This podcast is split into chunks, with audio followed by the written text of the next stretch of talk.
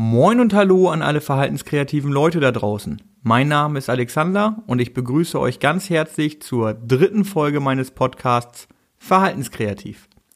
Nachdem wir in der letzten Folge dieser Serie über herausforderndes Verhalten und seine Ursachen im Allgemeinen gesprochen haben, möchte ich heute mit euch über die Ursachen von aggressiven Verhaltensweisen reden.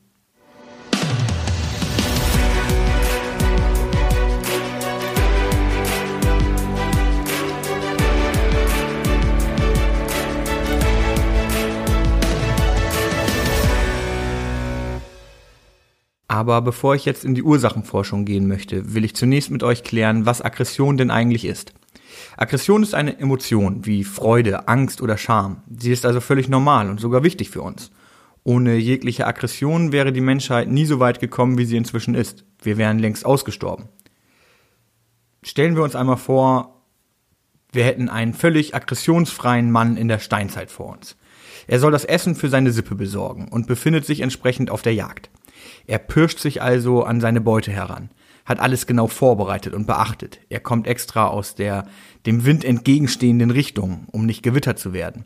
Seine Speere sind vorbereitet, scharf und haben die perfekten Flugeigenschaften. Und dann springt er aus dem Busch und versucht das Tier tot zu diskutieren. Nein, wie gesagt, Aggression darf nicht verteufelt werden. Leider höre ich immer, äh, immer wieder und äh, öfter von Lehrern, Erziehern und Eltern, dass Aggressivität das größte Problem bei den heutigen Kindern ist. Auch in meinem Bereich der Unterstützung von Menschen mit geistigen Beeinträchtigungen höre ich dies immer wieder. Entscheidend ist meiner Ansicht nach aber nicht die Aggression an sich, sondern wie das Gefühl umgesetzt wird. Das kann natürlich destruktiv oder konstruktiv sein.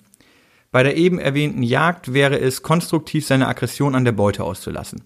Es sorgt dafür, dass man selber und die eigene Sippe etwas zu beißen hat. Super Sache. Destruktiv wäre es, die Aggression an seinem Jagdkollegen abzureagieren, weil der gestern am Lagerfeuer mit dem eigenen heimlichen Schwarm geflirtet hat und man beschließt, dass das jetzt der richtige Moment wäre, um dem ein Ende zu bereiten. Aggressive Gefühle sind also völlig normal und aggressives Verhalten kann konstruktiv oder destruktiv ausgelebt werden. Okay, aber wie entsteht Aggression nun eigentlich? Stellen wir uns doch einfach mal vor, wir sitzen im Auto. Also jeder für sich in seinem eigenen Auto. Jetzt bekommen wir eine WhatsApp-Nachricht, die wir uns von unserem Auto vorlesen lassen. Natürlich lesen wir am Steuer keine Kurznachrichten, wir sind ja schließlich verantwortungsbewusst. Die Nachricht ist von unseren Schwiegereltern ins B, was an sich schon eher ungewöhnlich ist. Richtig nervös werden wir aber, als wir vorgelesen bekommen, dass unsere Lebenspartner, unsere Lebenspartnerin im Krankenhaus ist. Der weitere Text lässt außerdem vermuten, dass es sich um eine wirklich ernstehafte, äh, ernste Sache handelt.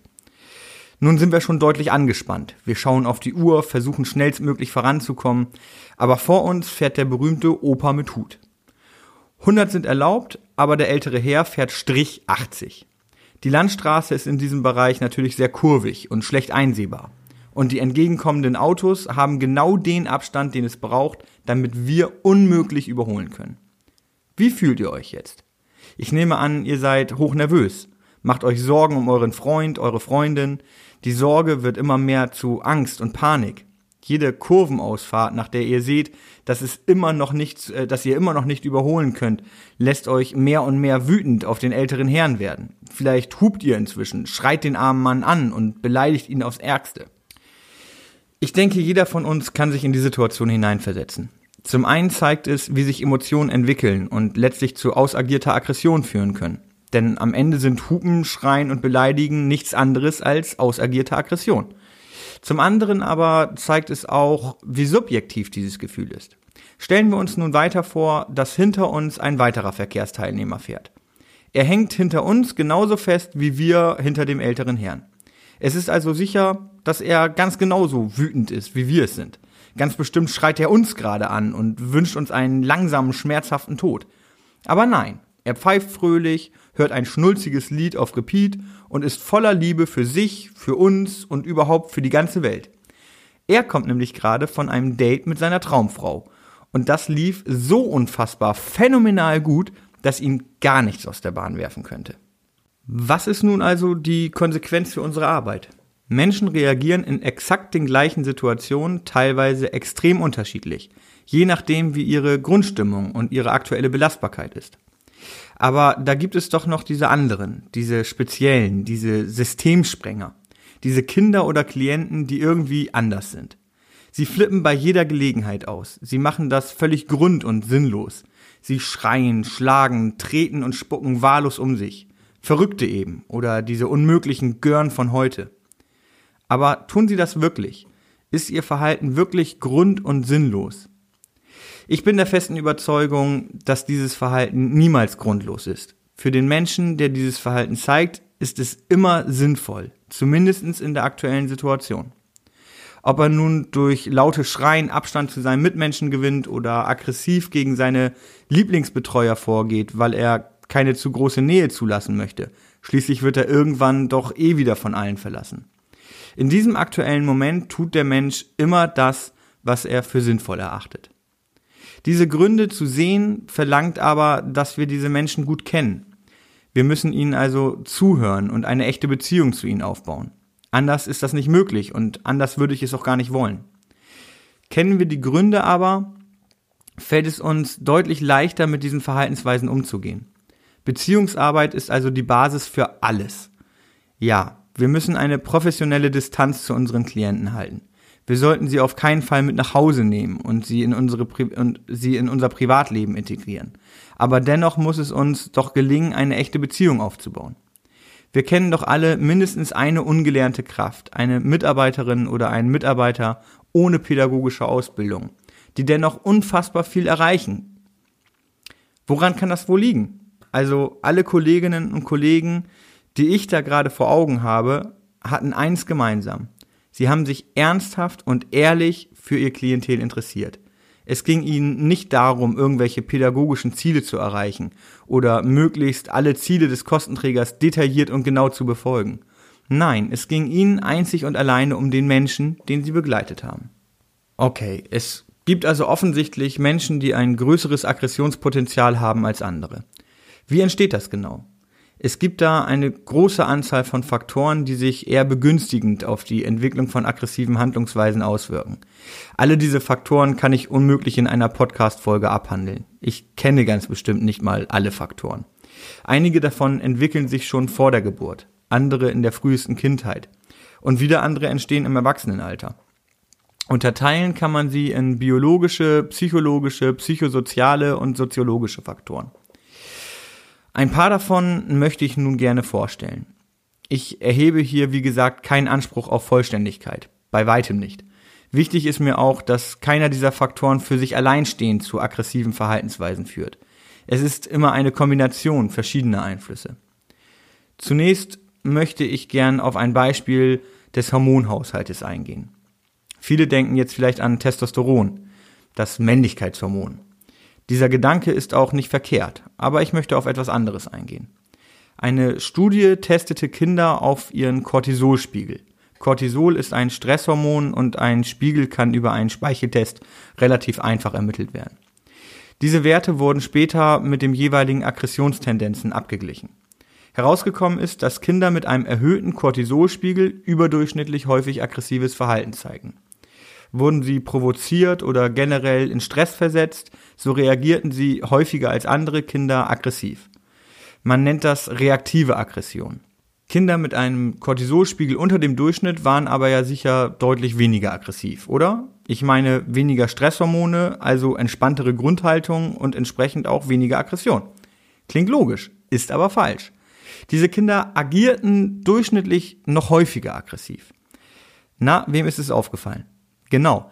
Sie agierten aggressiv. Soll heißen, sie provozierten aktiv, führten stressgeladene Situationen herbei.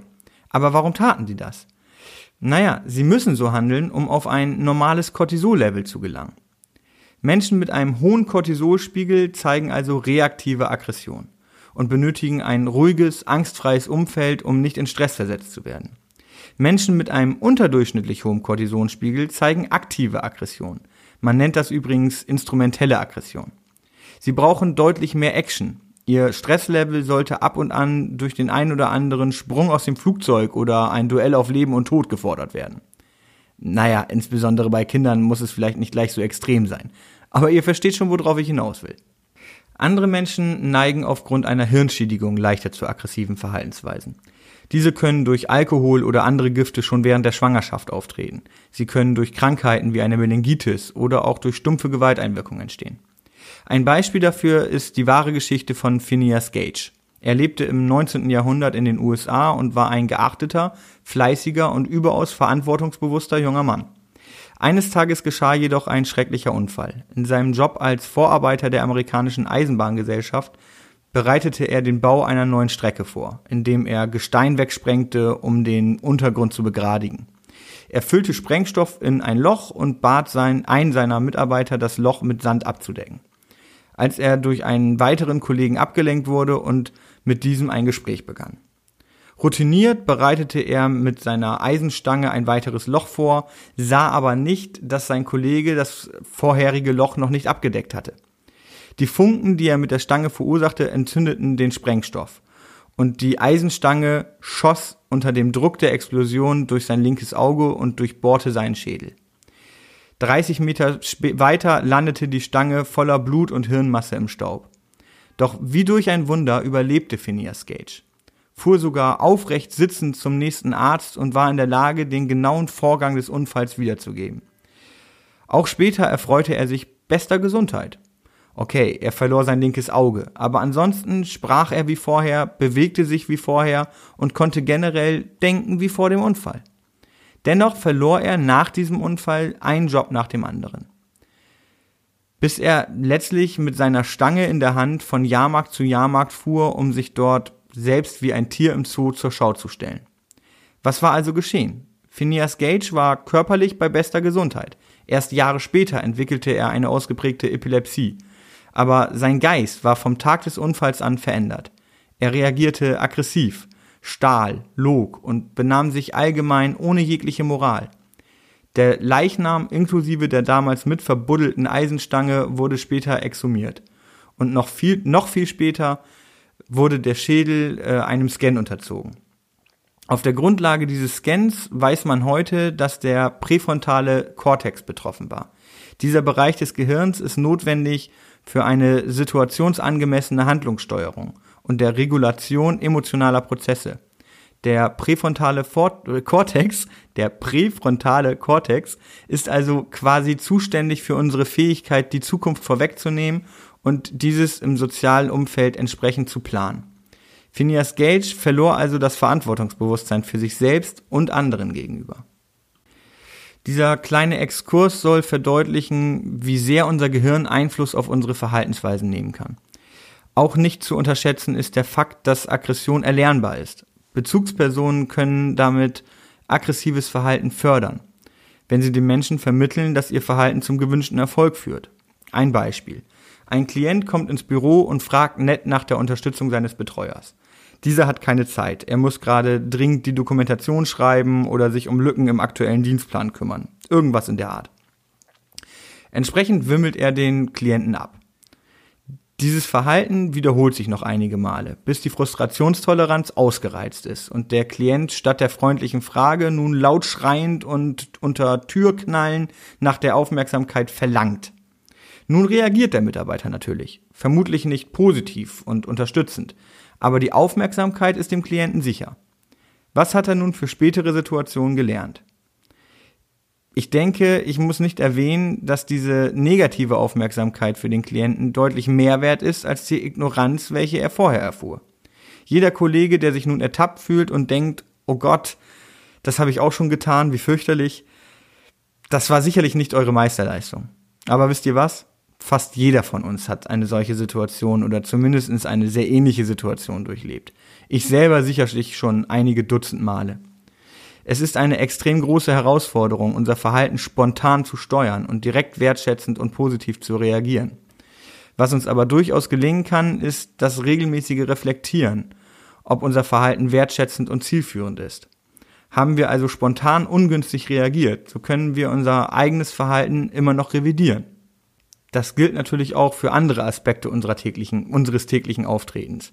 Die wohl verbreiteste Art des Lernens ist das Lernen am Modell. Jedes Kind orientiert sich zunächst am Vorbild der Eltern und vielleicht auch anderer erwachsener Menschen, die besonders viel Zeit mit ihnen verbringen.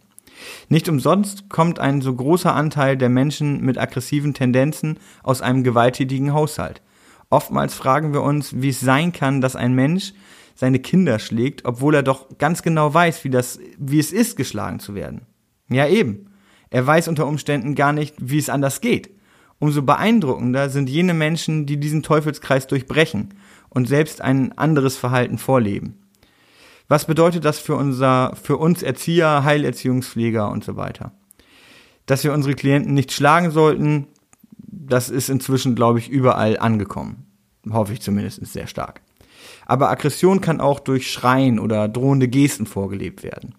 Ich möchte mich hier wirklich nicht mit erhobenen Zeigefinger hinstellen. Unser Job führt uns manchmal an Grenzen und auch unser Klientel hat das Recht, echte Gefühle seines Gegenübers zu erleben. Aber wie so oft geht es darum, dass wir uns reflektieren und gegebenenfalls nach der Situation ins Gespräch mit unserem Klientel gehen und uns einfach mal entschuldigen, wenn es denn angemessen ist. Neben dem Punkt, dass wir als gutes Beispiel vorangehen, erreichen wir noch etwas mindestens genauso Wesentliches. Wir erhalten das Selbstwertgefühl unseres Gegenübers. Kinder wie auch Menschen mit Beeinträchtigungen sind ständigen Frustrationen ausgesetzt. Sie sind zu klein für dieses, zu schwach für jenes, dürfen das nicht, weil es zu gefährlich ist und, und, und. All diese Begrenzungen sind oftmals notwendig, wobei wir immer wieder überprüfen sollten, ob das alles noch immer sinnvoll ist. Aber es ist eben auch nicht wirklich fördernd für ein ausgeprägtes Selbstwertgefühl. Dazu sollte man wissen, dass Menschen mit einem geringen Selbstwertgefühl häufiger als andere Menschen negative Absichten im Verhalten ihrer Mitmenschen sehen. Das kann zu reaktivem Verhalten, aber auch zu aggressivem Verhalten führen. Das größte Potenzial für aggressive Verhaltensweisen haben aber Menschen mit einem erhöhten, aber instabilen Selbstwertgefühl. Diese Menschen reagieren häufig aggressiv, wenn ihr Selbstwert von außen angegriffen wird, beispielsweise durch Kritik. Hm, wen könnte ich da jetzt als Beispiel bringen? Wer hat ein erhöhtes Selbstwertgefühl und steht eigentlich selber und versteht eigentlich selber nicht warum? Donald Trump. Donald Trump ist ein perfektes Beispiel. Er gibt sich nach außen extrem selbstbewusst, hat es aber auch nötig, seine angeblichen überrag seine angeblich überragende Intelligenz und seine besonderen Fähigkeit in absolut allen Lebensbereichen immer wieder laut nach außen zu tragen. Wird er aber kritisiert, geht er gnadenlos in den Angriff über. Wir könnten jetzt darüber diskutieren, inwieweit das bei Herrn Trump Taktik ist und ob er nicht nur eine Rolle spielt aber seine sichtbaren Verhaltensweisen passen perfekt in diese Kategorie. Ein ganz anderer Bereich betrifft weniger die große Politik als vielmehr sehr direkt unsere eigene Arbeit. Wobei, naja, egal. Es geht mir um das Thema Regeln. Zu viele Regeln können aggressive Verhaltensweisen auflösen. Das Klientel fühlt sich ohnmächtig, was zu Frust führen kann. Und Frust kann zu aggressiven Verhaltensweisen führen. Ich höre einige von euch schon schreien, haha, ich wusste es immer. Wir haben viel zu viele Regeln bei uns. Alles abschaffen, dann sind wir unsere Probleme endgültig los. So einfach ist es leider nicht. Umgekehrt ist es nicht anders. Zu wenig Regeln bieten keinen Rahmen. Das Klientel wird unter Umständen verunsichert. Verunsicherung kann zu Ängsten führen und Ängste wiederum zu aggressiven Verhaltensweisen. Wir müssen uns unser Regelwerk also ganz genau anschauen. Womit überfordern wir unsere, äh, unser Klientel eventuell? Wo fehlt unter Umständen der Rahmen. Regeln müssen auch nicht immer für alle gleich sein. Vielleicht versteht Tom die Regel noch gar nicht, während Lisa das schon gut nachvollziehen kann. Ihr werdet euch wundern, wie viel Verständnis für individuelle Regeln besteht, wenn man das Ganze gut begleitet. Manchmal nehmen Mitarbeiter aber auch unbewusst und ganz sicher nicht böswillig einen negativen Einfluss auf die Verhaltensweise ihres Klientels. Ihr habt sicher schon von der sich selbst erfüllenden Prophezeiung gehört. Auch das kann ich am besten anhand eines Beispiels erklären. Eine Lehrerin übernimmt eine neue Klasse. Sie liest auf der Klassenliste die Namen der Schüler und bleibt bei einem Jungen hängen. Sie kennt diesen Nachnamen. Vor zwei Jahren hat sie seinen großen Bruder unterrichtet und stieß dabei immer wieder an ihre Grenzen. Der Junge war aggressiv, unangepasst und aus, ihr, aus ihrer Sicht nicht zu bändigen. Nun also auch noch der kleine Bruder. In der Lehrerin bildet sich ein Vorurteil. Sie sieht den großen Bruder vor sich, wenn sie den neuen Schüler anblickt. Sie lässt ihn spüren, dass sie ein besonderes Auge auf ihn geworfen hat, ist besonders kritisch, ungewöhnlich streng und am Ende einfach unfair zu diesem Schüler. Irgendwann fühlt sich das Kind so benachteiligt, dass es tatsächlich die vermuteten Verhaltensweisen an den Tag legt. Die Lehrerin fühlt sich bestätigt und re reagiert, indem sie noch abweisender und noch strenger ist, bis der Junge seinem Bruder tatsächlich sehr ähnlich ist. Wie gesagt, die Lehrerin machte das nicht böswillig. Vermutlich ist ihr das eigene Auftreten nicht einmal aufgefallen. Sie wollte sich und die anderen Schüler nur schützen. Nur gab es gar keine Bedrohung, bis sie diese selbst geschaffen hat. Es gibt noch viele weitere Faktoren. Ein kleiner sozialer Lebensraum, Armut, Entwicklungsrückstände, eine gering ausgeprägte Kommunikationsgabe und entsprechend schwache Fähigkeiten, um Bedürfnisse oder Nöte verbal zum Ausdruck zu bringen. Aber wie schon angedeutet, kann ich hier nicht auf alles eingehen. Einen letzten Punkt möchte ich aber noch thematisieren, da es in unserem Bereich häufig dazu kommt. Nicht immer, aber zumindest zum Teil ließe sich dieser Faktor vermeiden. Aber zumindest sollten wir vorbereitet und nicht überrascht sein, wenn es dann soweit ist. Es geht mir dabei um die Veränderung von sozialen Strukturen. Jedes Mal, wenn eine Gruppe, egal ob im Kindergarten, in der Tagesförderstätte, in einer Wohneinrichtung oder im Sportverein sich ändert, weil sie entweder komplett neu zusammengesetzt wird oder auch nur ein neues Mitglied dazukommt, werden die immer gleichen sozialen Prozesse in Gang gesetzt. Die Gruppenmitglieder kämpfen um ihren Status und loten neue Handlungsfreiräume aus. Manchmal macht es Sinn, diese Veränderungen möglichst gering zu halten. Wenn wir das sehen, lohnt es sich auch mal, mit der verantwortlichen Führung in den Dialog zu treten immer wertschätzend und auf Basis guter, klar durchdachter Argumente. Aber auch immer im Wissen, dass diese Prozesse völlig normal sind und zu unser aller Leben dazugehören. Wenn wir wissen, dass ein großer Veränderungsprozess ansteht und daraus Konfliktpotenzial entstehen wird, können wir auch entsprechende Vorbereitungen treffen. Wie können wir also Einfluss nehmen? Was können wir tun, um diesen Faktoren entgegenzutreten? Zunächst ist eine Beziehung zu unserem Klienten unerlässlich und Basis für jedes pädagogische Handeln. Nur mit einer guten Beziehung haben wir die Möglichkeit, unsere Klienten zu erreichen und eine positive Einflussnahme zu nehmen. Oder würdet ihr euch von irgendeiner dahergelaufenen, unsympathischen Person belehren lassen? Also ich ganz sicher nicht. Ich würde meinem Verhalten eher noch eine gute Portion Arschloch hinzufügen. Dazu sollten wir uns immer wieder bewusst machen, dass Aggression zunächst einmal ein normales Gefühl ist, welches als Teil eines Menschen akzeptiert werden sollte. Ausagierte Gewalt muss natürlich unterbunden werden. Dennoch müssen wir in einem wertschätzenden, wenn auch ernsten Kontakt bleiben, um die zukünftige Beziehung nicht zu gefährden. In jeder mir bekannten Einrichtung besteht die Regel, dass andere Menschen nicht geschlagen oder beschimpft werden. Diese Regel muss der Klient natürlich einhalten. Und das muss auch deutlich gemacht werden. Wir dürfen diese Aggressionen aber niemals persönlich nehmen. Ich weiß selber, wie schwierig das manchmal ist. Vor allem die eigenen Reflexe sind schwer zu kontrollieren. Ich wurde vor gar nicht allzu langer Zeit selber von einem Klienten ins Gesicht geschlagen und reagierte im ersten Moment mit einem stumpfen Anschreien. Ich weiß aber, dass der Klient vom Entwicklungsstand her gar nicht in der Lage ist, mich persönlich verletzen zu wollen. Also konnte ich mich recht schnell fassen und machte ihm deutlich, dass ich dieses Verhalten nicht möchte und es mir wehtut. Ich-Botschaften sind hierbei ganz wichtig, denn ich will das Selbstwertgefühl des Klienten nicht zerstören. Wir können unser gewonnenes Wissen zum Beispiel dazu einsetzen, die Bedingungen im Vorfeld anzupassen. Zum Beispiel, dass manche Kinder eine angstfreie, ruhige Umgebung brauchen und andere deutlich mehr Action. Wir leben kein aggressives oder gewalttätiges Verhalten vor und schauen genau, ob Veränderungen des sozialen Umfeldes unumgänglich sind oder aufgrund der aktuellen Situation eventuell eher vermieden werden sollten. Zu guter Letzt würde ich mich freuen, wenn insbesondere Kinder öfter die Möglichkeit hätten, ihre Aggression in einem sicheren Umfeld ausagieren zu können, mit festen Regeln, um Verletzungen zu vermeiden. Wichtig ist mir aber auch, dass wir bei uns selber ganz genau hingucken.